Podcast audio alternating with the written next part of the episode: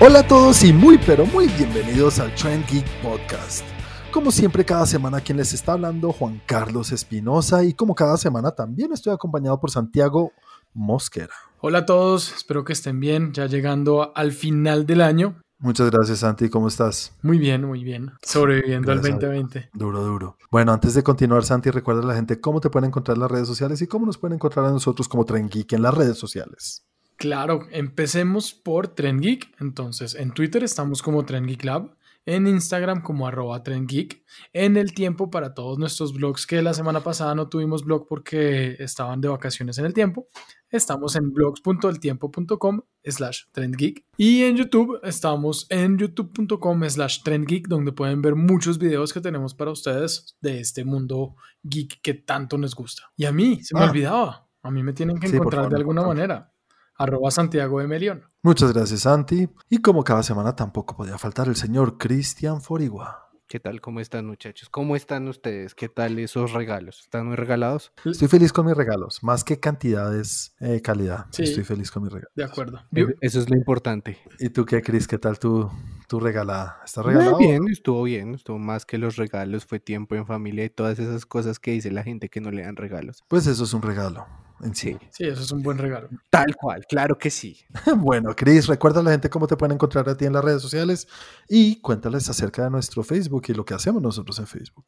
Claro que sí, si quieren ver el Trendgit Game y todas las cosas que subimos cuando publicamos el blog y todo eso, tienen que entrar a Facebook y escribir Trendgeek, ahí les va a salir tanto el grupo como la página. Ahí escogen cuál es la que quieren ir, o las dos, escojan siempre las dos, es importante. Y si quieren ver qué hago yo, pueden seguirme en Instagram como arroba 41 con W. Muchas gracias, Cris. Y a mí si me quieren encontrar y quieren seguir y ver lo que hago, me pueden encontrar como arroba juanaldiño en las redes sociales.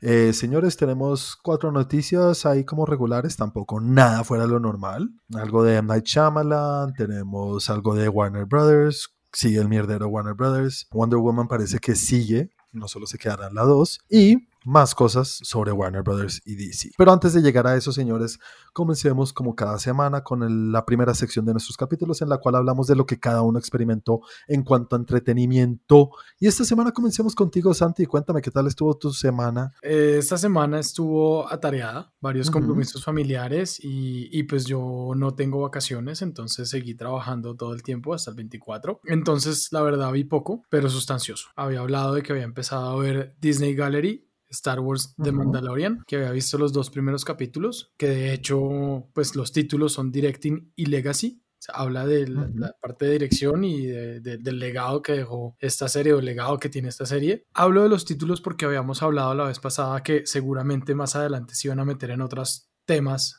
un poco más interesantes o cosas que de pronto nos gustaría y efectivamente en el capítulo 3 hablan del cast del reparto, en el Sí. 4 de la tecnología, Juan, lo que tú querías saber, Sí, ese es buenísimo. Ese es el único que vi después. y el quinto que es toda la parte de efectos prácticos. Ah, qué nota. Eso sí es muy chévere. Eso es lo que Sí. estaba hablando Chris la pasado también. Exacto. Y voy ahí. Sí. Ahí voy, vi esos tres capítulos para esta semana. Siento que sí le falta un poquito más de profundidad, pero está Ujú. bien, bien interesante. Cuentan un poco la historia de cómo crearon esa tecnología, que la tecnología está abierta a todo el mundo y que realmente lo único que hicieron fue como adaptarla. Y, y pues el tema de efectos prácticos, el cast y el efectos prácticos, muy chévere. Sí. Y lo otro que vi, porque vi solamente estas dos cosas, bueno, aparte de Doctor Paul, que estuve viendo Doctor Paul, obviamente, pues aparte de eso, vi Soul. Ah. Yo también ya la vi. Chris, ¿tú ya la viste? No, porque no avisaron ni la veía. Pues, Pues, porque ahí estaba porque para sí. verla y no había que No, avisar. hombre, pero No Pues, sé. Nos cuentas la otra semana porque estoy que me hablo de esa La película. iban a- Está yo pensé que todos la iban a ver por lo que Sí. salió y ahora todos tenemos Disney Plus y en fin, Sí, yo dije, no, pues sí. Todo el mundo la va a ver. no, así no se puede, hombre, colaboren un poco. Hace ocho días nos dijiste que ibas a instalar Disney Plus. ¿Lo instalaste? Sí, pues ¿cómo crees que vi de Mandalorian? Ah, verdad. Pero ahí lo apenas abres, dice Soul. ¿Cómo no se.? No tenemos que decirte que haces una película de Pixar, no es de lo más esperado. Bueno, pues para mí es. Y ahí sí debo aceptarlo, lo que no vi fue La Mujer Maravilla. Quería verla, pero Hijo no alcancé y quiero verla en cine. La, sé que en este momento la puedo ver en, eh, en- en mi casa, Y, pero, pero no, quiero ver la experiencia en cine, entonces voy a tratar de ir esta semana. Hablemos de Soul un poquito entonces, sin spoilers ni nada, y la otra semana nos metemos un poquito con spoilers ¿Listo? cuando Chris la vea. ¿Listo? Santi, cuéntame cómo te fue con Soul. Bien, me fue bien. Es entretenida, chévere. Sé que a muchas personas los pone a pensar sobre su vida. Ujú. En mi caso, extrañamente, pues no, me, no, no es que me haya puesto a reflexionar y a pensar como miércoles que estoy haciendo con mi vida, pero, pero sí me pareció interesante, me pareció chévere. La animación es muy buena, tiene, tiene unos momentos de animación que es como, wow, impresionante. Y no, me gustó, me gustó. Chévere, a mí también me, me gustó bastante, me pareció muy buena. O sea, creo que nunca he dicho que una película de Pixar sea regular y eso que las de Cars no son lo mejor. La primera sí, las otras no. Sí, no, la, la, yo ni me acuerdo la 3 de qué se trata. Y la 2 Uy, sé que es no. como más internacional y que van por ahí, no sé. Sí, Pero- rayo se está relegando contra los nuevos autos eléctricos. ¿Qué pasa? No, ni idea, no me acuerdo, no me acuerdo de eso. Tampoco. Pero Pixar, es, digamos que son de las que menos la gente habla y se acuerda. Chris, no, no estoy diciendo que son malas. Entonces, Soul, a mí sí me, me- me gustó, me gustó bastante. Me gusta la animación, como dices tú, Santi. Pixar, fue pucha, no sé cuando llegan a un nivel como cuando vimos Onward, ¿te acuerdas, Sí. Chris? Que dijimos como, "Jue pucha, eso es un nivel muy alto que se ven hasta Sí, hasta los las- pelitos. los pelitos, la- las grietas de la piel. Aquí siguen subiendo el nivel, no sé cómo hacen, porque, o, o es que sigue ahí, uno lleva tanto sin verlos que La dice, tecnología "Jue pucha, se me olvida". Yo sí creo que avanza, así ya estén en un tope, pero como que suben esa barra de alguna manera. Entonces, muy chévere. La historia a mí no me hizo reflexionar acerca de mi vida, pero sí me, me, me pareció bonito la forma en que ponen un tema en el, con el cual todo el mundo puede identificarse, o todo el mundo puede decir como, hey, qué forma tan chévere de ver la vida, Sí. de ver qué es la razón por la cual uno vive, la razón por la cual uno dice, esto es lo que me hace feliz de vivir, o esto es lo que me hace, tengo una vida alegre porque hago lo que quiero y lo que supuestamente es mi llamado o mi gusto, que en este caso es la música, y cómo caer en cuenta de qué es lo que en realidad hace que la vida sea, que valga la pena vivirla. Entonces, muy chévere. Eso me parece que es una, una enseñanza y una cosa que, que, que me parece bonito. Sí, No me parece algo que transcienda más allá, porque creo que muchas películas han tratado de eso. Es raro verlo en una cosa animada y que supuestamente es para niños. eso iba a Y eso es a lo que voy. Yo Y también. eso es a lo que voy. Esta película no veo por ningún lado que sea para niños. De pronto los muñequitos que, ref- que, que, que- que muestran lo que son lo- el alma, Sí. Un poquito los niños los pueden ver y decir, ay, son bonitos, parecen casparines. no No, sé. y lo- que, ok. lo, que, Sí. lo que pienso yo es que, la- o sea, obviamente cualquier niño la puede ver, son dibujitos, está hecha de una manera humorística, pues que tiene, tiene un humor chévere que los niños pueden ¿Tú ver. crees? Yo siento que sí que la pueden ver. Muchas de las otras películas de Pixar, el nivel de lectura es para niños que los adultos pueden disfrutar porque tiene chistes y tiene cosas de adultos, pero la película está hecha para niños. En esta me parece que es al revés, que la película está hecha para adultos, que pues de, de por sí es la, la historia y la, el, el- el tema de la película sobre reflexionar sobre su vida, uno tiene que haber vivido para poder entender lo que quiere decir. Sí, Uno tiene que haber pasado por ciertas cosas y tiene que haber vivido y decir, oiga, em, ¿qué estoy haciendo con mi vida? Cuando uno tiene cinco Ujú, años, no creo que lo sienta de la misma manera. Entonces sí, chévere Ni debería por qué, ni tendrían por Exacto. qué. es que- Chévere, chévere los muñequitos, chévere cómo se mueven, chévere lo- lo- los chistes de aquí y allá, el gatico, la vaina, pero, pero hasta ahí. O mi hijo cuando crezca, no sé a qué edad, decirle como, hey, deberías ver Soul y te va a gustar más allá de lo que tú dices. Ah, qué bonito los colores y va a estar en un momento en la edad en la cual, no, pues ya no quiero ver colores, quiero De ver pronto, algo más divertido. De pronto para Quiero ver ellos... John Wick, papá. Sí. De pronto, Colorido de sangre. sí, colorido rojo. De pronto para ellos el tema no está en, en el, en el de uno de reflexionar qué he hecho con mi vida, sino en el pensar a futuro qué voy a hacer con mi vida. ¿Cómo me veo en un futuro? ¿Qué necesito para, para no sé, para mi carrera, para mi vida, para esto, para lo otro? Exacto, que son preguntas que se hace uno siempre cuando niño, ¿no? Sí. Cuando uno dice, ¿qué voy a hacer? O sea, cuando uno va a acabar el colegio, ¿qué voy a estudiar? Mil veces en la vida uno se hace esa pregunta. Y, y creo que esta película le ayudaría a uno de padre en eso, como, hey, hmm, no, no sé cómo responderte, chino, lo que estás diciendo. Te voy a poner a ver una película. ¿Sabes qué me gustó? Y, joder, pucha, ojalá todas las películas podrían hacer esto, Santi. ¿Qué? Los trailers no revelan lo que es la película en ningún sentido. Yo no pensé que iba a pasar lo que pasa. Eso no sale en, el- en los trailers por ningún lado. Yo creo que tú no has visto los trailers. Yo no los he visto. Míralos ahora, más tarde o mañana cuando puedas y vas a ver y vas a decir, en ningún momento hablan de la historia o lo que sucede en la película, sino que todo lo que muestran es la parte cuando está con las almitas allá en, este, en el antes de y el otro creo que se llama el después de. Sí. Entonces cuando están ahí y yo pensaba que toda la película se iba a llevar a cabo en este plano del más allá. Entonces eso me encantó. Yo dije, güey, pucha, este es el ideal de cómo hacer un tráiler Sí. que pueden hacer tráiler sin darnos qué es la puta película o qué es lo que va a pasar o contarnos toda la historia, como dices tú, Santi, que dices como a lo mejor no nos la están contando toda, pero siento que ya la vi toda, ¿no? En cambio, esta sí, los trailers te dan un indicio de, hey, esta película va a tener este tema, va a tratar un poquito de esto, pero no tienes ni idea de cómo lo van a desarrollar. Entonces, del putas, muy chévere eso. Eh, nada, la próxima semana me gustaría meterme un poco más de lleno en, en, en spoilers, Chris. Tienes una tarea, bueno. Ahorita la veo después de ese regaño. después de este bullying de episodio. Me siento como cuando no llegabas con el Transformer al colegio. No, también. Y sigamos entonces con qué, contigo, Chris. Cuéntanos qué tal estuvo tu semana. Pues fue semana de festividades y demás cosas, entonces vi hartísimas cosas. Vi hasta Doctor Paul. ¿En serio? No jodas, esto Sí. ya. Ay, si quieren me voy. Hablen. Ah, ¿sí ve que se siente? Dense besos. ¿Cómo te fue, cómo, te fue con Doctor Paul? Vi como dos episodios porque pues el, el 24 en la noche ya me estaba quedando dormido, estaba canaleando y lo estaban pasando. ¿Y qué te Y pareció? yo, ah, mira, es la primera vez que le pongo cara a lo que ves, Santi. ¿Y cómo te pareció? Bien, pues ahí, la, la verdad vi medio episodio y ya después me quedé dormido. Pero lo que vi me estaba gustando. Es bien chévere, es bien chévere, es bien O sea, interesante. es que ni siquiera me imaginaba cómo era Doctor Paul y ahora sé que es Calvito. Es bien chévere. Exacto. Vi alguna que otra película en Netflix. No sé si vieron, pero en Netflix en el top de, no sé si de Colombia o en general, hubo una película que se vio mucho que se llamaba La Bestia. No. Mm, No, ¿de qué va o cómo es? ¿Está todavía en el top 10 o ya salió? Ya salió. ¿Es nueva? Sí, es nueva, es una película, es italiana. Y no, la verdad es muy regular esa película.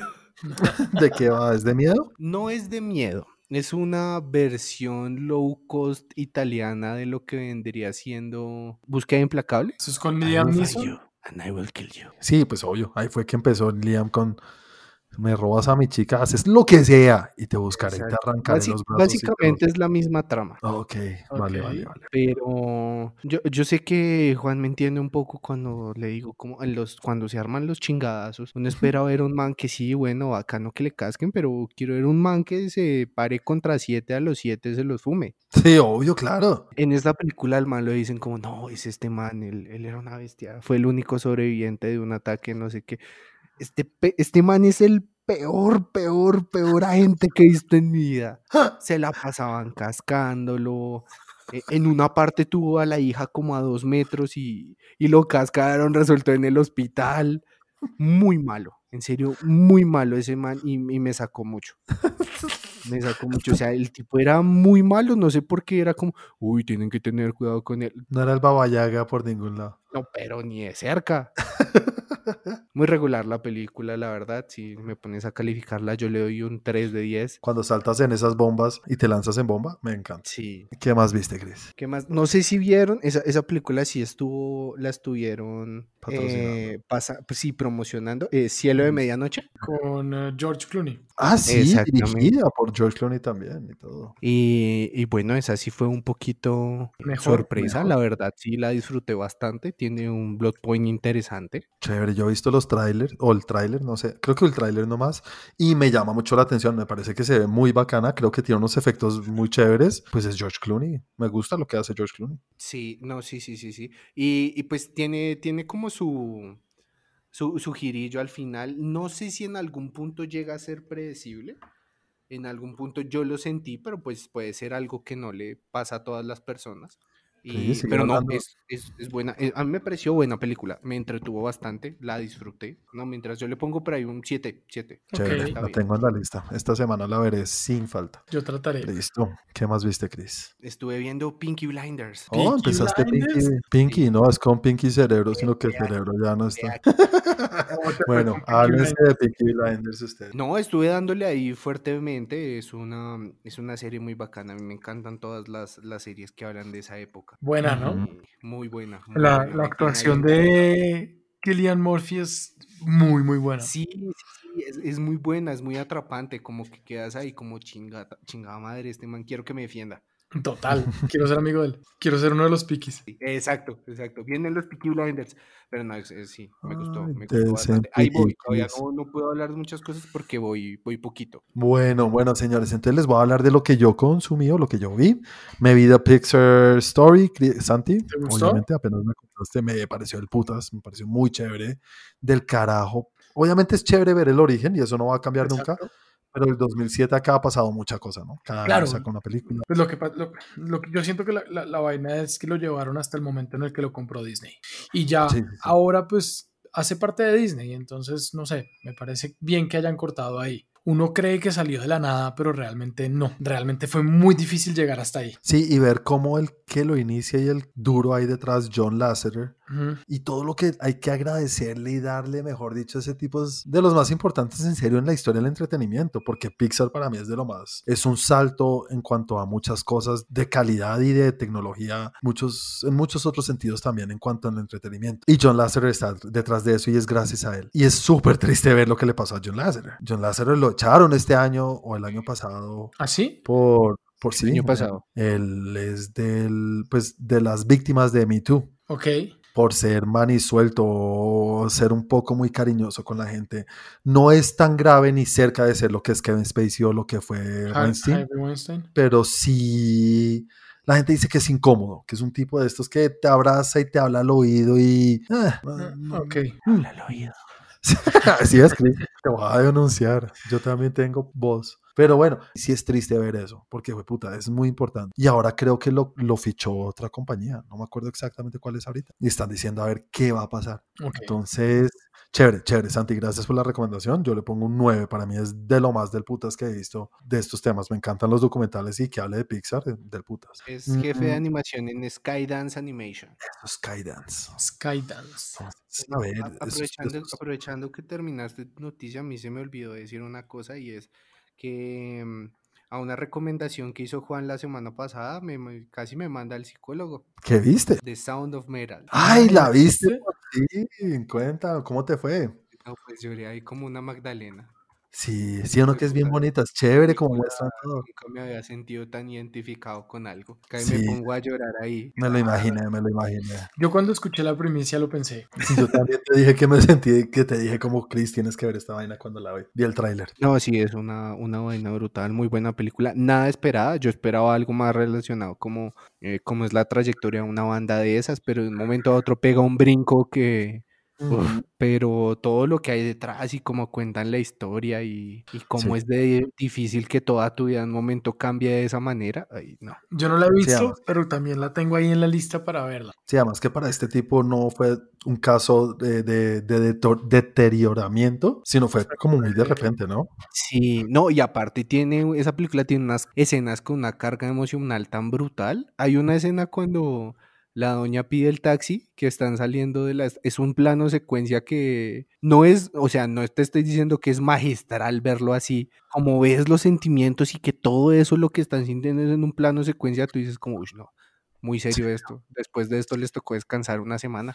Sí, sí, sí. No, es bien bonita la película, es chévere.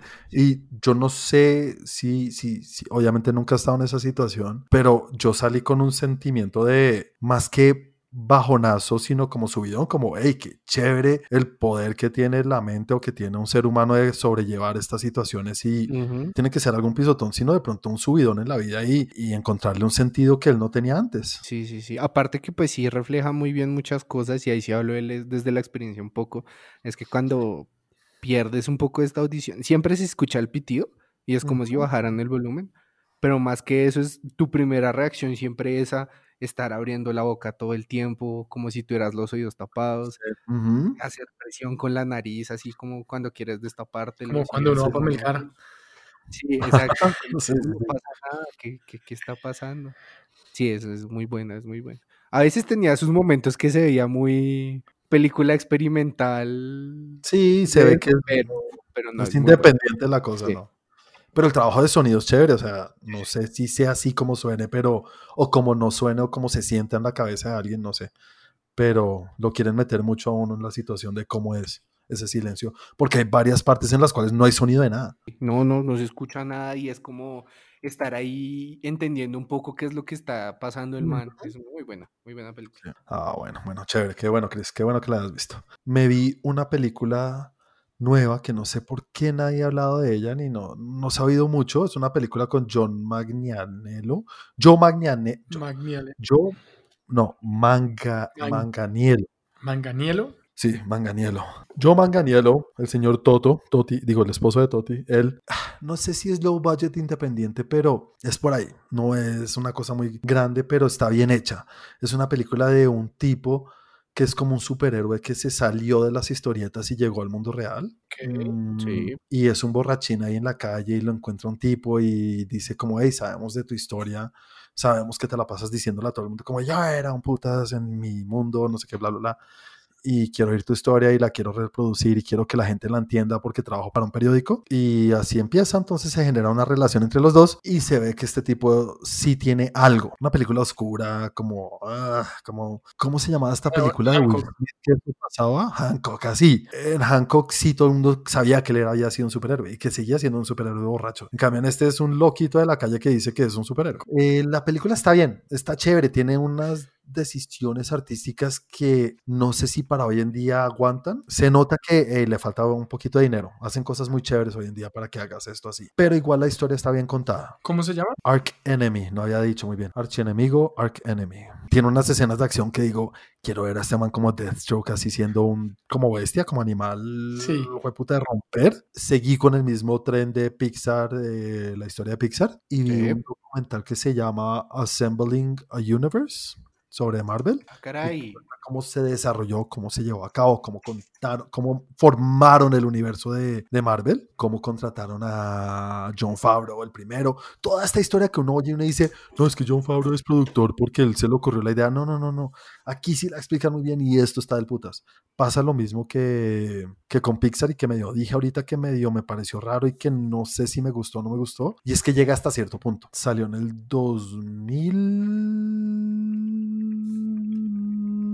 2014, eso fue, fue justo antes de que saliera Age of Ultron. Entonces te imaginas, llegan hasta ahí como, ya sí, llegamos acá y va a salir Age of Ultron y va a ser una locura ahí. Y yo la estaba viendo y dije, ah, no es de mis favoritas y sé que hay muchas cosas después, me gustaría saber cómo después siguieron. Pero el origen de Marvel está ahí, eso nunca va a cambiar. Entonces eso es lo más chévere de este documental. Muy bacano. Le pongo un 8. Y seguí viendo algunas cositas. Pixar también tiene otro documental ahí, como una serie documental que se llama Inside Pixar. Vi el primer, el primer capítulo, son corticos, son como de 12 minutos. Y chévere, como que cuentan como a cada personaje o artista o alguien, pero específico a él, cómo trabaja dentro de esta compañía gigante. Eh, después les cuento qué tal está. El primer capítulo estuvo, ah, chévere, pero no me mató. ¿Cómo se Mm, llama? Inside Pixar. Comencé a ver un documental, documental falso. Documental. Un documental creo que es. De los creadores de Black Mirror. ¿No han visto que esto está en Netflix? Se llama Death to 2020. No. Sí, muerte, muerte a 2020. Sí. Tiene un reparto del putas haciendo papeles de gente que no existe, pero la historia que están contando sí es de 2020 y todo lo que ha sucedido este año tan bonito que acaba de pasar y se burlan de todo lo que es Estados Unidos, todo lo que fue Trump, cómo reaccionó la gente a los, a los acontecimientos de una manera muy chistosa y además de los creadores de Black Mirror, o sea, Charlie Brooker es el principal creador de esto, está del putas, está muy chévere. No lo he terminado porque no pude terminarlo, no porque no me gustó, pero ahí, ahí voy, muy chévere. Y ya, eso fue todo lo que vi y me repetí la película que les recomendé, señores. Esta es la Tarea Tren Geek, en la cual les recomendé Equilibrium, película de 2002, protagonizada por el señor Christian Bale, Ty Giggs y Sean Bean. Cuéntenme, ¿cómo les fue con esta película? Comencemos contigo, Chris, ¿qué tal te pareció y cómo la viste? Ti- Tiene sus vainas. Me, gusta el enfoque que le dan. Está interesante siempre ver esto. O sea, es como. ¿Son las hermanas o los hermanos Wachowski? Las, Sí, las hermanas, las hermanas, ahora con respeto a las hermanas. Sí, las hermanas. ¿Habrán visto algo para, para eso? Porque es que desde los trajes ya lo veía así, pero no, o sea, a mí, a mí, me, a mí me gustó. Yo la pero sí tuve que ponerme en modo 90. Sí, tiene sus años, se le Sí. notan los años. Sí, se le notan, se le nota. ¿Saben? Algo que me pareció impresionante, como el, el diseño de, de la ciudad. el, El arte, sí. el arte de la ciudad, donde hay un par de momentos que lo muestran como arte. O sea, yo no sé si es voluntario de decir, estamos mostrando un dibujo para que la gente vea que es un dibujo, que es futurista o lo que sea, o sea, no sé, o simplemente la tecnología, la tecnología y el presupuesto no les dio y pusieron eso. Pero en medio de todo, me gustó, me pareció, no me sacó de la película, me pareció como, uy, chévere como lo dibujaron, o sea, muy duro el que haya hecho un dibujo así. Y como que a veces no es necesario irse tan lejos con el CGI porque de pronto no es necesario ni lo más interesante de, lo, de la película. Entonces mostrarlo de esa manera no me, no me disgustó. Y, Pero porque sabes que es una película de los 90. sí, obvio. sí, sí. Pero en los 2000. Exacto. Lo que pasa es que, es que como que te Bueno, le das un, 2000. le das un downgrade a, a tu crítica en general. Sí, yo también creo que así sea sub- de una manera sub- subconsciente, te estás diciendo como, hey, no le voy a dar tan duro porque sé que no es de esta época. Es posible. Sí, obviamente haciéndolo bien y que se sepa como, hey, sabemos que eso es lo que están buscando y que este director hace eso, se le perdona y se podría hacer.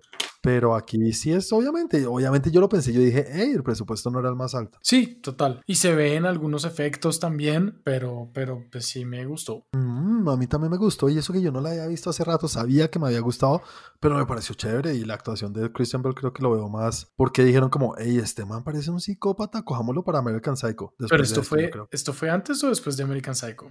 Esto fue, esto fue antes, después ¿no? de American Psycho. ¿Será? Yo sí creo. Esta fue antes de American Psycho, sí, tienes toda la razón. American Psycho es 2000, dos años antes de Dos, esto. dos años antes de esto. ¿Sabes qué pienso yo más bien? Que de pronto sí lo vieron y pensó, lo vio Nolan y dijo, este man sí tiene el físico para ser el Batman. Sí, sí, sí. Yo no le he visto algo antes de Batman, o no sé, no recuerdo algo que fuera de acción antes de Batman, aparte de esto. Yo tampoco, pues no me acuerdo. Porque acá sí ve el nivel de categoría, de, pues de, de coreografía y como de habilidad y chévere, ¿no? Sí, no, y de artes marciales, o sea, se le ve que tiene algo pues para pelear y eso no es tan fácil. Y el físico, porque igual aquí estaba grandecito, en American Psycho también, pero era más flacucho. Sí, aquí se ve fuertecito, mamado. Sí, como dice Chris. Mamey. Bueno, ¿y qué más cuentan de la película? ¿Cómo, ¿Qué más les gustó? Duro un momento de los perritos. Uy, yo sabía. Cuando lo Eso fue como, uy, Sí, sí. duro. Pero es que ya sabes lo que les pasa. Eso motiva a John Wick. Lo motivó. Eh, Sí, sí. O sea, tiene momentos en los que me parece como un poco estúpido porque el tema es no, no sentir, está en contra de los Ujú. sentimientos, pero cuando alguien, ha- cuando alguien hace algo que es de no sentir y se ríe, es como, parce, está sintiendo. O sea, Sí, está ser sí. bobo, estás, estás sonriendo. O, o cuando, o cuando un momento que está ahí en una conversación un poco compleja y el tipo se pone bravo, es como, parce, estás molesto, o sea, estás bravo. Estás molesto, sí, sí, sí. Entonces, Sí. entonces ¿qué? Acúsente. O sea, no sé, como, como que vamos a la policía o cuál es la vuelta. Todo- o sea, para todos funciona, pero para ti en ese momento no. El tema del niño me pareció un giro inesperado, Ujú. Pero al mismo tiempo no entendí por qué no lo había hecho antes. Mm. O sea, podemos hablar con spoilers, me imagino, ¿cierto? Sí, claro. O sea, ya, obvio, sí. No, el niño llega, en o sea, todo- durante toda la, primera mitad y casi que los tres cuartos de la película, el niño es súper cuadriculado, no siente, no, no nada, eh, dice que debe acusar a los otros. Y cuando llega a donde el papá con las dosis y le dice, hey, guárdalas mejor para la próxima vez, es como, ¿desde cuándo? Desde que murió mi mamá. O sea, y ¿cómo no te, o sea, uno, ¿cómo no te habías dado cuenta? Dos, ¿cómo no te habías dado cuenta que tu papá ya estaba pasando por eso? Y lo habías apoyado o, o no sé, como verlo de otra manera, pero por, porque, o sea, y súper frío hasta el final, lo cual es bueno, pero, Sí. pero al mismo tiempo como, como No que no sé, no me lo creo, sí, me- eh, eh, está, está tan llevado al extremo que es muy difícil que un niño lo logre. Sí, sí, sí, sí, yo también lo pensé ahorita. Es que yo pensaba justa- justamente eso y es como, no sé si se han dado cuenta, pero este tipo, bueno, no todas, aclaro, pero hay muchísimas películas que se centran como, mira, realmente lo que quiero que veas es, es- este tipo de acción y cómo se ve de bien. Que tiene esos huecos en, en cuanto al desarrollo y guiones, hay un huevo en todas las Obvio. películas de los 90 Sí, y los dos. obvio. Es como Sí, que se enfocan demasiado en, hey, necesitamos que vean esto. Sí, ¿qué hacemos para que lleguen a esto? Igual las coreografías están bien, ¿no? La parte de las, de las armas, el Kung Fu, yo le digo Kung Fu, yo digo, este es el origen de John Wick de esa manera también. Hay un par de momentos que sí son eh, graves en, en- en las coreografías, pero hay otros momentos que sí son buenos. O sea, la, pelea, la pelea con bastones me pareció que Mm. estuvo bien. En ciertas peleas donde eran varios contra uno, ahí es donde se ve el, el, el lag. en la última pelea, que fueron varios contra uno, no se sintió tanto. La pelea de espadas del final, también quedé como, parece ese man casi te saca la chucha hace 15 minutos y ahora lo cogiste y chucu chucu, sa- sale a Dios Con Mm. un, con un lápiz, diría John Wick. Con un lápiz. la- de pronto se le da más fácil con la espada, yo no sé, bueno. Pero sí, sí, sí estuvo como fácil la ganada después de que estaban tan parejos, tienes razón, hubo O un sea, cambio esa, esa ganada del final fue como esperaba un poquito más. Ujú, ujú. Bueno, bueno, chévere. La película está bien, es divertida y está bien hecha y para la época, créanme, un- una locura, muy, muy, muy bacana. Sí, Pero es de esas películas que les digo que nadie conoce y nadie habla de ellas. No es Matrix, no tiene el nivel de Matrix en No. cuanto a producción y presupuesto, pero está bien, está bien hecha con lo que tiene. Entonces me parece raro que nunca se hable de esta película. Bueno, no sé, señores, pónganle una nota antes de irnos. Para mí es un 7-5, no. Eh, Para mí es un 7. para mí también 7. Listo, listo, listo, señores. Entonces para la próxima semana volvemos a los monos chinos, creo, estoy suponiendo. estoy- Obvio sí, Ay, obvio sí. Claro, Obvio así sí, obvio con- sí. Señor Forigua con W, cuéntanos, ¿qué nos tienes propuesto o propuesto, proponido? Les voy a dar a escoger con estos dos. ¿Quieren llorar paternalmente o llorar por entender cómo es el bullying? No, Vamos. No van a llorar. La verdad es que estas películas no hacen llorar, pero sí te dejan así como pensando, ah, caray, Bueno, vamos con el bullying entonces. listo. Digo yo, ¿tú qué dices, Santi? Ah, vamos con el bullying. Tucu, tucu, tucu, tucu, tucu, Del bullying, eh, película del 2016. Se llama A Silent Voice. A Silent Voice. Voice, película del 2016, animación romance. Koe no Katachi, eh, muy, muy buena película, en serio es muy buena, te habla un poco a cómo es esta transición que tienen muchos jóvenes cuando son pequeños y no son conscientes de lo que sus palabras pueden hacer y el resultado que eso tienen cuando ya crecen. No, sí, esta, esta es muy buena, esta es muy buena, es, es sencilla de ver, tiene su, su momento en el que dices, ah, chingada, ¿será que en algún momento yo fui así? Isabela, entonces ya la puse para eh, alquilar. La estoy alquilando en este momento. Vamos a ver cuánto se demora en alquilar.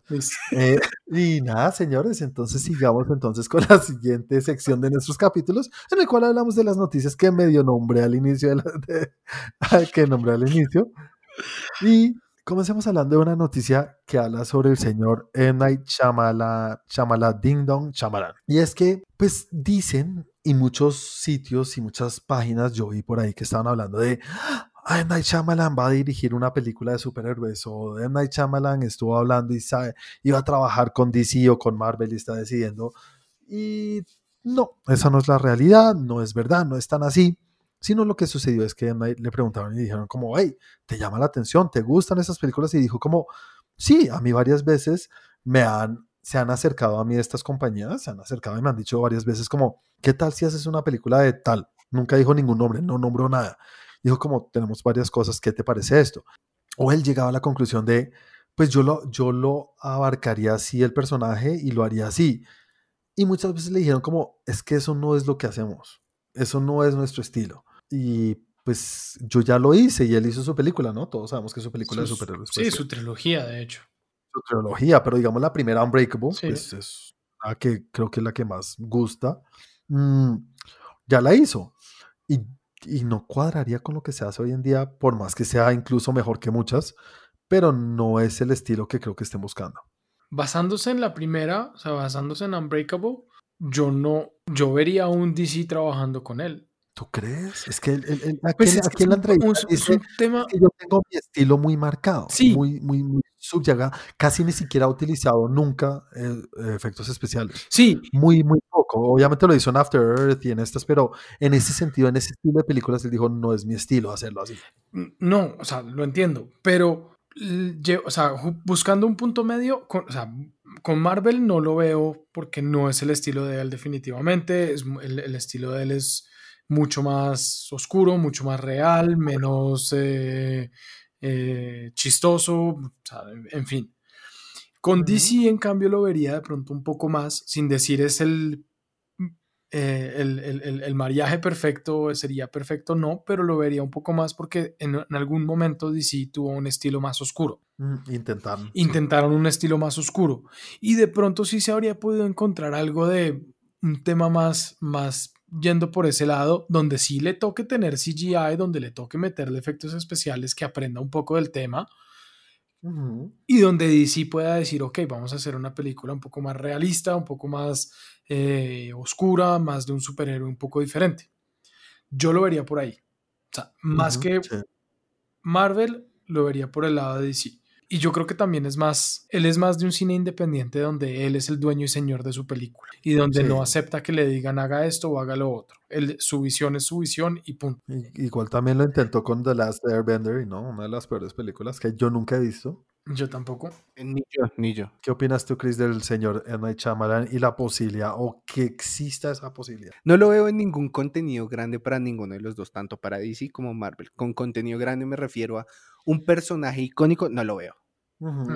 No lo veo porque pues no se adaptan al cine de él. Pero, por ejemplo, hay personajes que él podría llegar a explorar bien. No sé si, por ejemplo, eh, en un Spawn. Ujú, un Constantine. Sí, Constantine, por ejemplo. Lo que pasa es que sí le tocaría meter harto efecto especial. Exactamente. y más allá, más allá de efecto especial, tendría que meterse como en, en volver totalmente humano el personaje del cómic porque es donde él se defiende. Sí. sí, Él se defiende es con personajes terrenales. Y con un giro. Exactamente, y necesita un giro al final terrible. Que Constantine al final es mujer, una vaina así. Sí, o que al final de Constantine sale Batman y quiero hablarte de la iniciativa, tal. Incluso si sacaran una película en solo, por ejemplo, tipo Rorschach Ujú, No, eso Eh, sí me suena mucho. Sí, de él o un Nightwall, eh, eh, son más del tipo de historias que él podría manejar. O pues no que podría, podría con cualquiera, pero se le daría bien. y no tendría que sacrificar tanto, ni, ni hacer tanto compromiso. Yo no sé, a mí no me motivaría mucho. Creo que M. Night es más strikes que hits, desde punto de vista.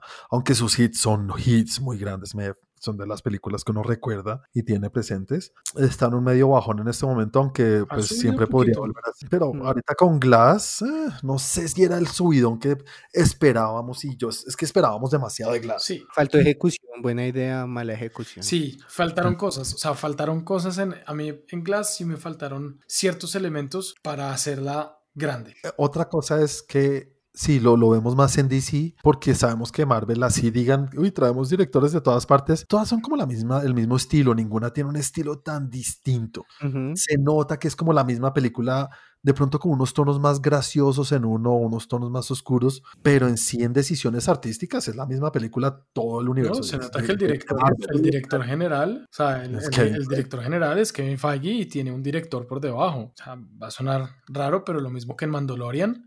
En Mandalorian está John Favreau y debajo de John. Favreau están unos directores buenísimos, pero hacen Sí. lo que John Favreau les dice. Sí, claro. Sí, pero, pero en cuanto a decisiones artísticas, sí podrían, pero no los dejan. Seguir la misma historia y no irse a una locura que creo que fue lo que pasó con ¿vale? Lord Miller, quienes eran eh, los que estaban dirigiendo al inicio solo antes de que llegara Ron Howard a arreglar supuestamente el mierdero que habían hecho, porque dijeron que se iban a pegar bien del estilo de Star Wars, pero como que empezaron a hacer el- las cosas por su lado.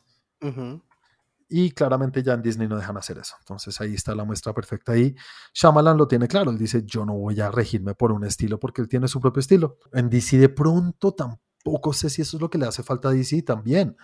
Yo quisiera que DC tuviera un estilo y no que cada película me la cambiaran. Pero también quiero que cada director tenga su estilo. Entonces no sé. Tiene que tener una línea directiva donde se encuentren todas las películas porque cada personaje tiene su propia forma de ver la vida, tiene su propia forma de, de su propio humor, su propia forma de ser. No sé, un Batman es muy oscuro, un Flash es light, un eh, Aquaman, bueno, ahora parece que es chistoso, lo cual no estoy de acuerdo, pero bueno, y un Superman es, es serio, sin decir que es, es, es oscuro, pero es serio. Sí. Eh, en- entonces la Mujer Maravilla es como la, la esperanza. Y sí, se juntan en ciertas películas todos, pero cada historia tiene su tono. Y no es que sea el mismo tono, mientras que en Marvel yo siento que todas son el mismo tono. Sí, lo que pasa es que Flash tiene que ser un personaje anticlimático porque detrás tiene una historia muy puta y muy oscura, pero, pero el tipo es gracioso. Sí. Barry Allen es, es así. Sí, Mm. es la, es la actitud un poco del personaje más allá de eso. O sea, sí podrían encajar porque pues, pues suceden en el mismo universo y le pasan unas cosas que a chingada madre. Y lo han hecho y lo han, los han ido. Por eso digo, años. y siempre han tenido tonos diferentes. Las, las historietas, los cómics tienen tonos completamente diferentes y los unen. Lo que pasa es que siento que en Marvel tenían el mismo tono porque en el momento que todos estuvieron en el mismo momento, eh, no era un mood de cada uno, sino era, era un mood general de la película, que fue lo que pasó en, en Game y en Avengers. Todos estaban bajo un mismo clima, si me hago entender. Entonces todo era desolación y todos los personajes representaban un poco eso. Pero cuando tú miras las películas independientes de cada uno, es, es, es, lo, es es muy parecido, sin decir que es igual, porque no lo es, pero es muy parecido y es un personaje eh, serio, con una historia, con algo importante que pasa, pero siempre hay risas detrás, siempre hay un personaje chistoso, son los mismos elementos que los juegan de pronto algunos con un toque más alto, otros con un toque más bajito, pero nunca es oscuro. Pero es que ahí sí entraría un poco la ejecución y ahí sí disculparán las comparaciones son odiosas, pero un poco lo que sucedió en Justice League es que cada vez que un personaje estaba en cámara intentaba jalar para su lado. Lo tienes toda la razón, eso es ejecución y eso es cohesión y eso es director. Es que yo creo que eso es lo más difícil de hacer y algo que de pronto no mucha gente no lo ve y no y es de aplaudirle al MCU y es las películas y los personajes son distintos. Lo que dije ahorita, Ant-Man es muy distinto a algunos de los otros personajes. Thor es muy distinto a Hulk, o sea, sus historias y sus, sus, sus tonos son distintos, pero cuando llegan Avengers, funcionan juntos. Exacto. Y eso es muy difícil de hacer. Y cada, uno trae, cada uno trae lo suyo. Creo que está lejos. Él mismo solamente dijo como, hey, man, ah, me han dicho que sí quiero hacer esto, pero no. Pero no quiero.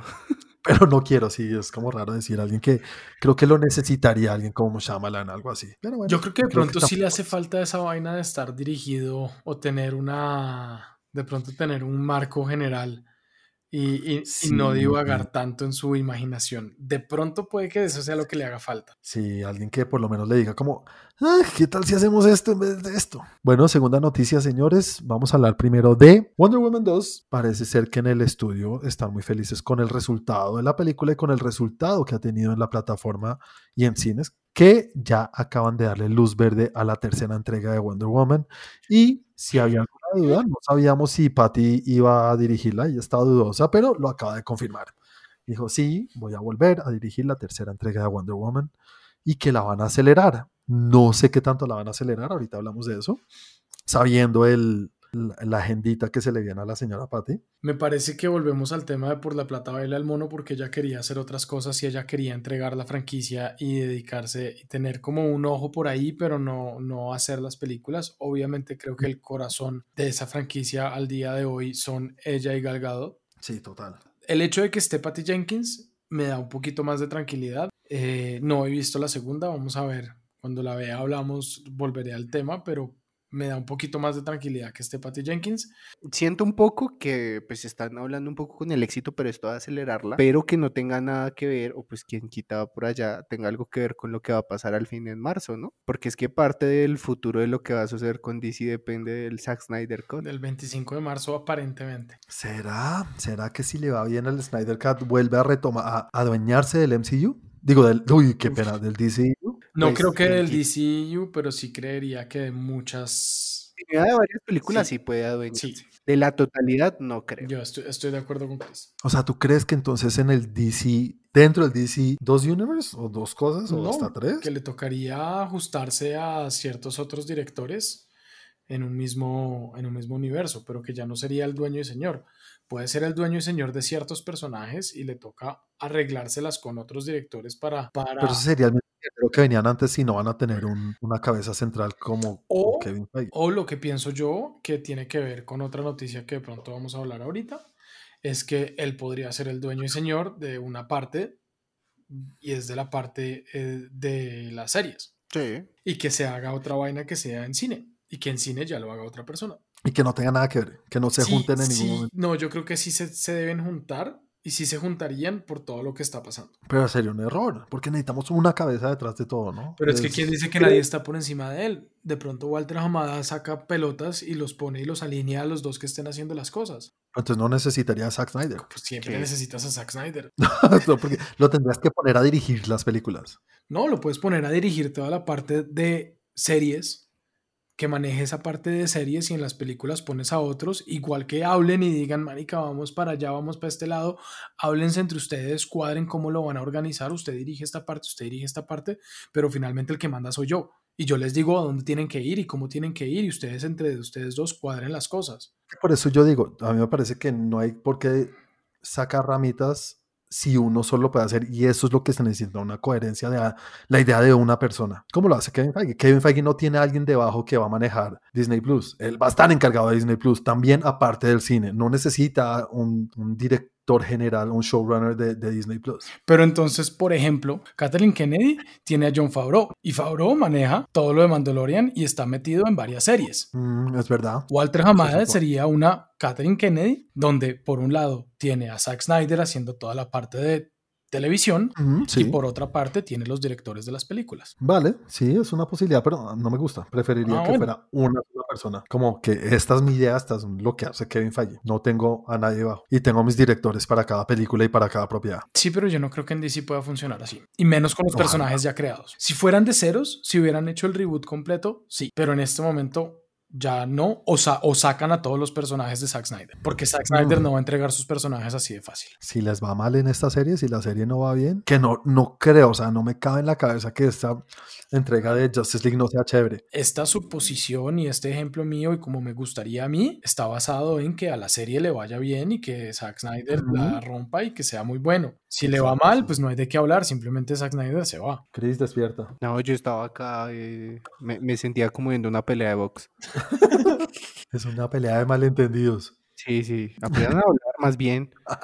No, yo, lo que iba y pensando un poco sin irme tanto a quién va a ser y demás, yo creo que ya tienen que encaminarse por el lado fácil. Y es que está pasando lo mismo que pasó en los cómics. ¿Por qué? Todas las adaptaciones de películas que hemos visto eran de los cómics antes de los eh, New 52. ¿Y qué sabemos de eso? Que no funcionaron. Por eso están los New 52 pues funcionaban hasta cierto punto. ¿no? Exactamente, y ese es este punto. Si ves que todo ya está a la verga y sabes que cómo lo arreglaron en, en los libros que te inspiraron, arréglalo igual, chucha. Con lo que suceda en marzo, con el Snyder Cut, y sí siento que eso va a tener mucho que ver con Flashpoint. Y de ahí para adelante se arregla todo. Es que es Flashpoint, pero ¿y si le va mal al DC y Snyder, digámosle así? al Justice League de Snyder, ¿Flashpoint cambiará? Es que siento que el Snyder Code es como una prueba para saber y si podemos encaminarnos por este lado. La visión original que tenía este man, si es el camino por el que debemos tomar. Si no, pues tenemos Flashpoint para pensar cómo chuchas vamos a hacer. Al acelerar una película así, espero que sea más por tienen una idea clara que por reacción a que, uy, le está yendo bien. O la, gente le ha gustado en algún sentido. Yo creo que en este caso puede que sí sea porque le está yendo bien o pues porque finalmente creo que abrió con 85 millones en Estados Unidos. Y internacional 68. 85, 85. 85 internacional. bien. Sí, entonces, o sea, en medio de una crisis como en la que estamos, 85 millones en, el mundo, está bien. Muy, muy bien, sí. Está, está bastante bien. Que sea buena o que sea mala, yo aún no lo sé. Aquaman me parece malísima y llegó al billón 400 mil dólares, 400 mil, billón 400 millones de dólares. Es que tú no entiendes el cine de los pulpos. Ese es el problema, mío. Entonces puede que esté siendo un poquito reactivos, pero sí es cierto que ellos ya venían hablando de esto desde hace rato con Patty. Entonces no me parece tan reactivo como por ejemplo una Birds of Prey. Sí. ¿Sabes una cosa que yo les puedo asegurar? Meto las manos en el fuego. Y... Me gusta cuando Juan mete las manos en el fuego porque siempre se equivoca. No, pero, esto no lo podemos demostrar nunca. Esto no lo podemos demostrar, pero díganme si, si, si es muy descabellado. Ahorita, cuando HBO anunció y Warner Brothers que iban a mandar todas sus películas a HBO Max y al tiempo a cine, ¿no? Sí. Iniciaron con Wonder Woman 84 y llegaron a un acuerdo con Paris Jenkins y con Gal Gadot. Sí. Creo que le pagaron 10 como 10 millones, de dólares a cada uno. Como haciendo un estimado de ese bono que se tenían que ganar de acuerdo al, a los ingresos que recibiera la película si fuera cine. Entonces, como no iban a ir a cine, dijeron como, hagamos un estimado que mm, Wonder Woman hiciera un millón si estuviéramos en un mundo normal, antes de, de, de la pandemia y les dieron sus 10 millones y todos felices y chao. En esas conversaciones de, pari, vamos a hacer esto, y aparte de eso, te aseguramos una tercera entrega. Es posible. Yo Mm. creo que sí. Es muy sea, posible. Esto no es una cosa que sucedió esta semana. Esta semana nos votaron la noticia, pero esto ya viene de, de- de- de tiempo. No, pues es que yo creo que ella lleva casi un año con la, con la negociación de la tercera. Y por más que ella se quiera ir y tenga otros proyectos, te dicen, hey, te aseguramos una tercera entrega. Claro. Tampoco va a decir, uy, no, tengo cosas creativas por hacer. No, te vamos a dar otro billón, otros 10 millones. Claro que se queda. Obvio. Y lo que sí aseguraron es que esa sí será directamente a cine. Lo dijo el señor Hamada. Dijo, esta película, la tercera que va a ser eh, Patty Jenkins, será directamente para cine. Entonces, lo de las películas a ambos sitios, a HBO Max y a cine, sí tienen presupuestado o tienen en mente que va a acabar, que no va a ser para siempre. O O, pues, si la cosa les sube los números en HBO Max y no necesitan de los cines, pues se quedan así. yo iba a decir, o la noticia siguiente.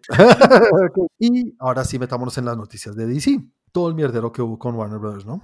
Están odiados por todo el mundo. Los odian los actores, los odian los otros directores. Eh, han hablado mierda de ellos por todo lado. Y es que la cagaron, ¿no? La cagaron de una manera gigante. Se fueron por sus espaldas porque esta noticia, cuando dijeron que iban a sacar sus películas en, en plataforma y en cine, lo hicieron sin avisarle a sus, a sus a, a- a nadie, a sus directores, no le avisaron a nadie. A mí sí me mandaron, no? a mí sí me llamaron y me dijeron, señor Mosquera, venga, es que te- queremos hablar con usted. No sé si usted esté de acuerdo, pero venga, revisemos el Sí, tema. pero, pero es que a ti te llamaron porque yo les dije Ah, primero. gracias, llame. Cris. Tienen huevo, porque no hablaron en el grupo. Ahí está Jamada en el grupo y ese huevo nunca escribe. Entonces, eh, hubo mucho mierdero. Y uno de los mierderos más grandes se armó con sus compañeros de distribución, que son Legendary, Legendary Pictures. Con ellos han hecho, y ellos son inversores de Warner Brothers, ponen mucho dinero para el desarrollo de las películas, para la producción, y también son los que distribuyen la mayoría de sus películas. Y entonces, dos de las películas que Legendary ya tiene desarrollado con ellos o eh, producidas con ellos, en las cuales pusieron mucho dinero, son Dune con Sí. Denis Villeneuve, Villeneuve, Villeneuve, Muy bien, Denise. Denise, ah, pucha, yo no veo la S, y Godzilla vs. King Kong. Entonces, parece que los tienen contra las cuerdas y van a hacer que se echen para atrás, por lo menos con sus películas. ¿Por qué? Porque Legendary los va a llevar a la corte, los quiere demandar, los quiere llevar al juzgado, diciendo, el tema de las vacunas ahorita en Estados Unidos ya está, pues está avanzando, un poquito más que acá por lo menos. Al menos ya menos ya hay gente vacunada. Los expertos, los médicos, todo el mundo dice que en octubre, supuestamente todo va a estar s- a- cerca de lo que es la normalidad. Entonces, no tendrían por qué hacer esto si nos están robando de muchos, muchas ganancias o cosas que podríamos hacer, mejor dicho, las ganancias que podría tener la película. Entonces los van a llevar a la corte. Ese, ese- esa demanda que le metería Legendary Warner Bros. está seguro que lo pierde. Entonces eh, parece que van a, a decirles, listo, Dune sí puede ir a cines y no va a ir a HBO Max. Y aparte de eso, creo que Kong vs. Godzilla o Godzilla vs. Kong sí está para octubre. ¿Sí? El, el que gana por delante. ¿Para cuándo? ¿Para cuándo es que está Godzilla vs. Kong? ¿Y al otro que por detrás? ¿Qué? Eh, mayo, hijo de pucha. Vale, está para mayo, pero entonces ahí sí, también Legendary está diciendo, los vamos a demandar igual porque esa película no la iba a comprar Netflix. Netflix Ujú. les había ofrecido 250. 40. Entonces dijeron, como ustedes evitaron que nosotros nos ganaron ese billete porque eso fue Warner Bros. que dijo, no, no, no, no, Warner Bros. fueron los que decidieron no vendérsela, entonces, hey, Pagan, denos esa plata. pagan los 250 para poderla sacar en HBO Max. Y, y también se van a ganar esa plata. Jue, pucha, los tienen jodidos por todo lado, creo yo. Los tienen arrinconados contra las cuerdas. Pero es que ahí es donde se arma un mierdero también, porque ¿por qué no la película más chiquita va a decir y que a mí tampoco me da ni mierda? Sí, es que ahí, ahí fue un error de proceso ahí en el... Sí. E- Eso se tuvo que haber charlado en decir, oiga, tenemos pensado hacer esto por este, por este, por este motivo. Y, ¿Cómo No llega y hablemos, y hablemos de plata. a decir, Warner, ¿qué pasa, hombre? Es que son unas, yo no sé cómo, en serio, a una cosa tan alta, a unos niveles tan altos, pasen estas cosas. Eso con Box Bunny no pasaba. Pero Vox va a volver ahorita. Sí, pues le va a tocar porque mira cómo está la vaina. Y con LeBron. Otra película que se llama King Richard, que es protagonizada por Will Smith, que cuenta la historia del padre de, de las hermanas Williams, las de tenis. Sí. ¿Ah, sí? No. Y esa película, creo que hay un- algo en el contrato que Will Smith escribió, o Will Smith creo que es el capo, el que arregló todo, y dijo, esta película, por más que yo tenga un contrato con Netflix, desde que hizo Bright, Sí. tiene un contrato con Netflix de hacer películas. Dijo, no porque la familia de, la, de, de Richard Williams, creo que se llama, pues si la película se llama King Richard, tiene que ir a cine porque ellos quieren que vaya a cine. O sea, el contrato dice tiene que salir en cine. Entonces también le toca a Warner Bros. sacar esta película, que no es una cosa gigante, sino una peliculita normal, un- una película de la historia de alguien. Geográfica. Por si la nominan a seis Oscars, recordárselo a Juan. Entonces yo creo que ahí les van a caer todo el mundo diciendo, pues si le dan a ellos, a nosotros también nos tienen que dar, a nosotros también. ¿Y por qué no? Eh, eh, Se chao. una bola de nieve. Sí. Warner, es que son unas huevas. Yo no sé qué van a hacer. O pagar o ceder. Es que, es que no hay como dónde podemos ceder. Ceder es echarse para atrás. Ceder es, echarse, o sea, Exacto. ceder es echarse para atrás y que salga en cine. Y que después de Ujú. dos meses salga en HBO Max o algo por el estilo. Y ahí es donde de Sí, pronto, no sé, una película como King Richard pueden decir, ok, pagamos porque no es mucho. Y una película, en cambio, como, como Dune, dicen, cedemos, porque si no tendríamos que pagar mucho. Le, le deben estar haciendo, dando calvazos al practicante. ¿Quién dio la noticia? Ahí Calvaceando al pobre.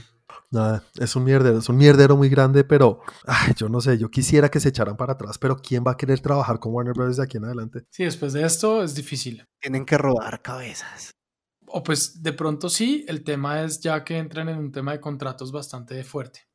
Bueno, señores, bueno, según la- una entrevista que le hicieron a Walter Hamada en el New York Times, creo que fue, dice que tienen un plan muy, muy arriesgado, creo yo, muy rápido, que en contabilizando un año van a tener la idea de que se desarrollen y se estrenen cuatro películas únicamente dirigidas para cine. Estas no van a tener esta nueva regla de que van para cine y para televisión al tiempo. Y aparte de eso, dos películas que van a ir a HBO Max. Estas dos películas que irían a HBO Max o que fueran pues para televisión, estoy haciendo comillas, mm, serían películas de personajes no tan conocidos. Pusieron ejemplo una película de Batgirl, Batichica, la de Static Shock. Ni idea de ese personaje quién es. Static Shock, hombre.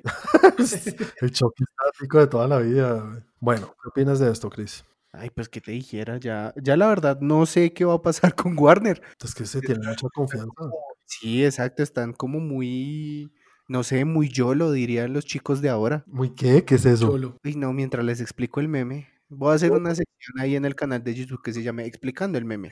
Yo You only live once. Ah, ajá. Sí, Bueno, está. Tienes que actualizarte, Juanito. Además que yo lo Sí, es como del año pasado. Ahí sí, ahí sí ni modo. Siento yo que están un poco apresurados, como querían tener como el eh, La prim- la primicia en ser los primeros en hacer algo y les salió todo mal. Entonces, pues, pues nada. Pues como, como raro les faltó planear. Ve, sí, qué raro. Qué raro. Pero ¿quién, quién, quién quita que no esté planeado? De pronto lo tienen planeado. Ah, no, esto como Hasta ahora nos están avisando, pero de pronto sí lo tienen planeado. ¿no?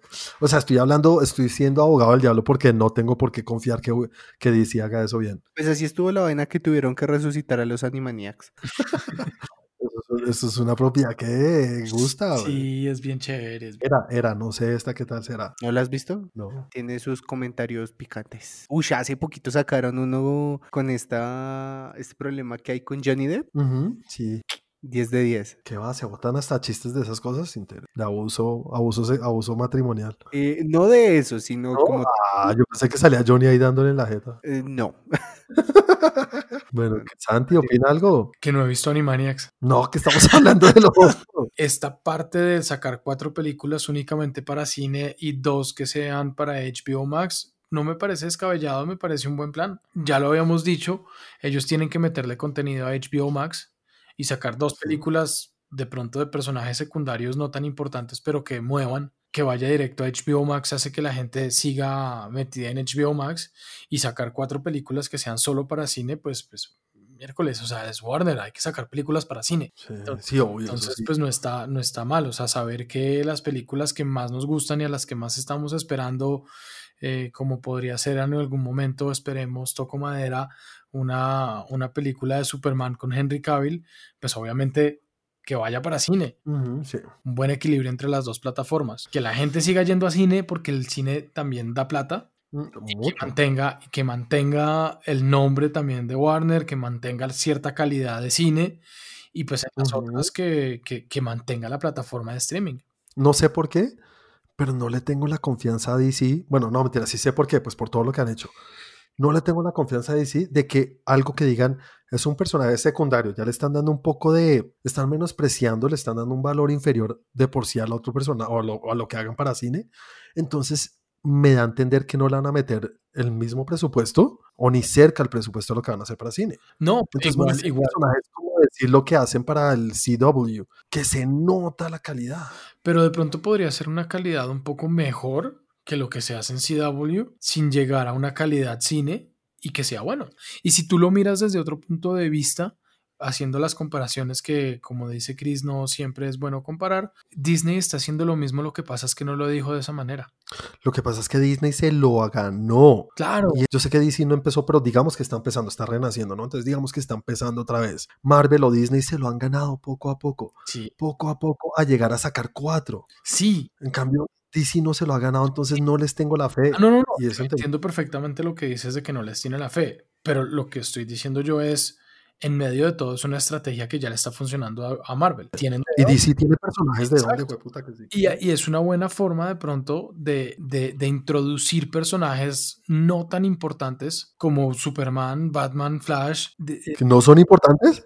Es como no así. tan importantes. Ah, no tan. Es que hiciste una pausa. Son al revés. sí. Empiecen a, a que empiecen a meterle a la, a la plataforma de streaming y que, pues, quien quita Mm. después se unan con el resto. Un Constantine en cine, a mí me encantaría ver un Constantine en cine, pero si me dicen, oiga, no, no tenemos la plata para mandarlo a cine o, o no lo vamos a mandar a cine porque de pronto no es tan conocido y lo vamos a mandar a plataforma para que la gente se enamore del personaje y después el día de mañana podemos hacer una película en cine, ¿dónde pago? Entonces no está tan mal y en medio de todo vuelve y juega. Disney lo está haciendo de una manera un poco diferente, lo está haciendo al revés con personajes que ya están ya salieron en cine y que no son tan importantes como el eh, Winter Soldier, como WandaVision, Vision siendo un personaje muy importante, pero bueno, digamos que aquí le están dando otro nivel donde ya están en la plataforma, y- pero nadie dice que no puedan volver a cine en algún momento. No, seguro sí. Ya sabemos que Wanda va a aparecer en Doctor Strange, ¿no?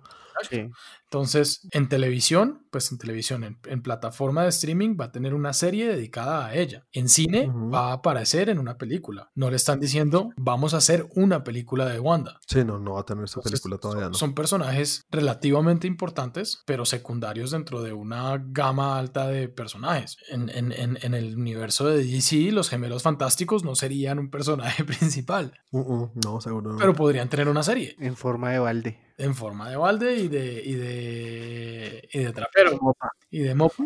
Lo que, lo que, lo que medio aludieron ustedes o alguien dijo, no me acuerdo si fuiste tú, Cris, o tú, Santi, fue el que chévere llegar a un momento, porque nosotros somos los que consumimos y vamos a probablemente tener un año en el cual vamos a tener ocho o nueve películas de superhéroes. Exacto. Que lo que del puta. Exacto. ¿Y dónde pongo la plata? Obvio, y aparte de todo lo que tengamos en Disney Plus y en HBO Max, si algún día tenemos HBO Max, no sé. No, pues nos dedicamos a hacer podcast solamente de eso y ya dejamos, de- ya dejamos muchas otras cosas. O sea, ya tendremos contenido para todas las semanas. Ahí sí, chao Shyamalan. Shyamalan, no volvemos a hablar de Shyamalan. la. A menos de que haga una de esas películas.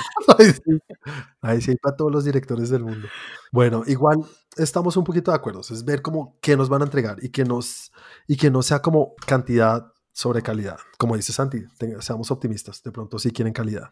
Al mismo tiempo que cantidad, porque cantidad es, es un huevo. Exacto. Nada, señores, acabamos con las noticias. Vamos a hablar de nuestro Chuchu Chuchu Chu en Geek Games, en el cual hablamos cada semana de una lista, un grupo, algo que hayamos elegido, de elegir nuestro favorito en cuanto a ese grupo o esa lista de películas. Esta semana teníamos que elegir nuestra película favorita, que no fue fácil para nada porque no hay muchas, no, no sé, o sea, es muy raro que su tema principal fuera el año nuevo. El fin de año. Eh, Sí, el fin de año, el año nuevo, como quieran llamarlo, cualquiera de las dos. 31 de diciembre. Vamos a ver cómo cada uno sustenta por qué eligió esta película. Y si sí es del 31 de diciembre. Empezamos por mí. Muchachos, hice trampa. ¿Qué? Bueno, tramposo, cuéntanos. No tengo película de fin de año favorita. Eso es como no traje la tarea. Tengo capítulo de una serie con ese, No, maldita sea, me quitó mi idea. con ese tema de fin de año. Y, Cristian, yo lo digo primero, de Limo de How I Met Your Mother. Maldito. Y tuve la oportunidad de decirle yo primero y se la cedí. Merezco esto. Son unos... Pero los entiendo porque ese capítulo es de putas. Es muy bueno y Moby es muy chistoso. Sí, claro, moví. Ah, güey, puta, me quitó. Ah, está sustentado de alguna manera que entiendo tu, tu falta de, de acaparar las reglas. Eh, Chris, ¿tú te vas por lo mismo entonces? Sí, yo tenía eso, yo dije, uy, no, los voy a descalabrar y fue Te descalabré. Sí, o sea que así se siente. Sí, se siente, au. Bueno, Bueno. ¿y tú? Bueno, para mí, la película favorita es una película que de pronto es medio trampa, pero voy a tratar de sustentar por qué sí me parece que es de año nuevo. Es una película que se llama About Time. About Time. Rachel McAdams y Donham, Grills, Muy Donham. Muy chistoso ese man en esa película. Es una película muy chévere, Pero, ah, muy buena. Si era en época de Navidad y si era en época de No, fin de año. El tema, la película no es sobre Año Nuevo, es sobre viaje en el tiempo, es sobre cambiar cosas en la vida, pero su viaje en el tiempo siempre lo hace a una fiesta de Año Nuevo, en el cual las cosas que él quiere cambiar o este, este, este momento que él quiere cambiar es cuando dicen feliz año y que no sé si en, Inglaterra creo que tienen que darse un beso y si no se dan un beso es porque un año, no sé qué. Eh, y él, cuando lo hace normal, no le da un beso a una vieja, a una niña, a una chica que le gusta. Y vuelve otra vez a ese mismo punto y dice, no, otra vez feliz año nuevo. Y sí le da el beso a la que es y después se da cuenta que a la que quería besar no era. Y vuelve, ahí les estoy spoileando toda la película. Pero bueno, el punto exacto en el cual se desarrolla toda la película y la razón es por esto de año nuevo. Te lo valgo. Completamente y bueno, señores, entonces esas son nuestras películas favoritas, supuestamente películas algo basado en, en, en Año Nuevo. Y para la otra semana, pues no vamos a tener un tren, tren, tren, tren Geek Game como siempre, sino que vamos a tener algo especial. Y obviamente, como cada año, creo que lo vamos a hacer y lo hemos hecho en Tren Geek, por lo menos en el canal de YouTube. Hacemos nuestra lista de nuestras películas favoritas del año que acaba de terminar. En esta ocasión, pues ya sabemos que no han salido muchas películas o No, sí, sí, sí se logra. Pues, o sea, obviamente Sí. de las seis películas puedes coger cinco. es que eso no. No, si hay hartas, póngale cuidado, verá que si hay hartas. Y, y entonces vamos a elegir nuestras cinco películas favoritas de lo que se vio en el año. Listo, señores, llegamos al final del eh, capítulo de esta semana. Muchas gracias a los que nos están escuchando. Recuerden que si nos están escuchando en iTunes o Apple Podcast, como quieran llamarlo, creo que es la misma cosa. Nunca he podido averiguar y no me importa. Pero si nos están escuchando a través de eso y nos pueden dar un like, un buen review, cinco estrellas, todas esas cosas, háganlo por favor, nos ayudaría muchísimo. Y también no se les olvide recomendarnos a cualquier persona que ustedes sepan, que sea un geek, que les guste, que hablen bobadas, que hablen cosas interesantes, que sean informativos, que eso es lo que siempre intentamos hacer acá. Díganles que vengan, que se suscriban, que nos sigan en todas las redes sociales y también que nos sigan nuestro podcast en cualquier medio que sea el preferido para ustedes escucharnos.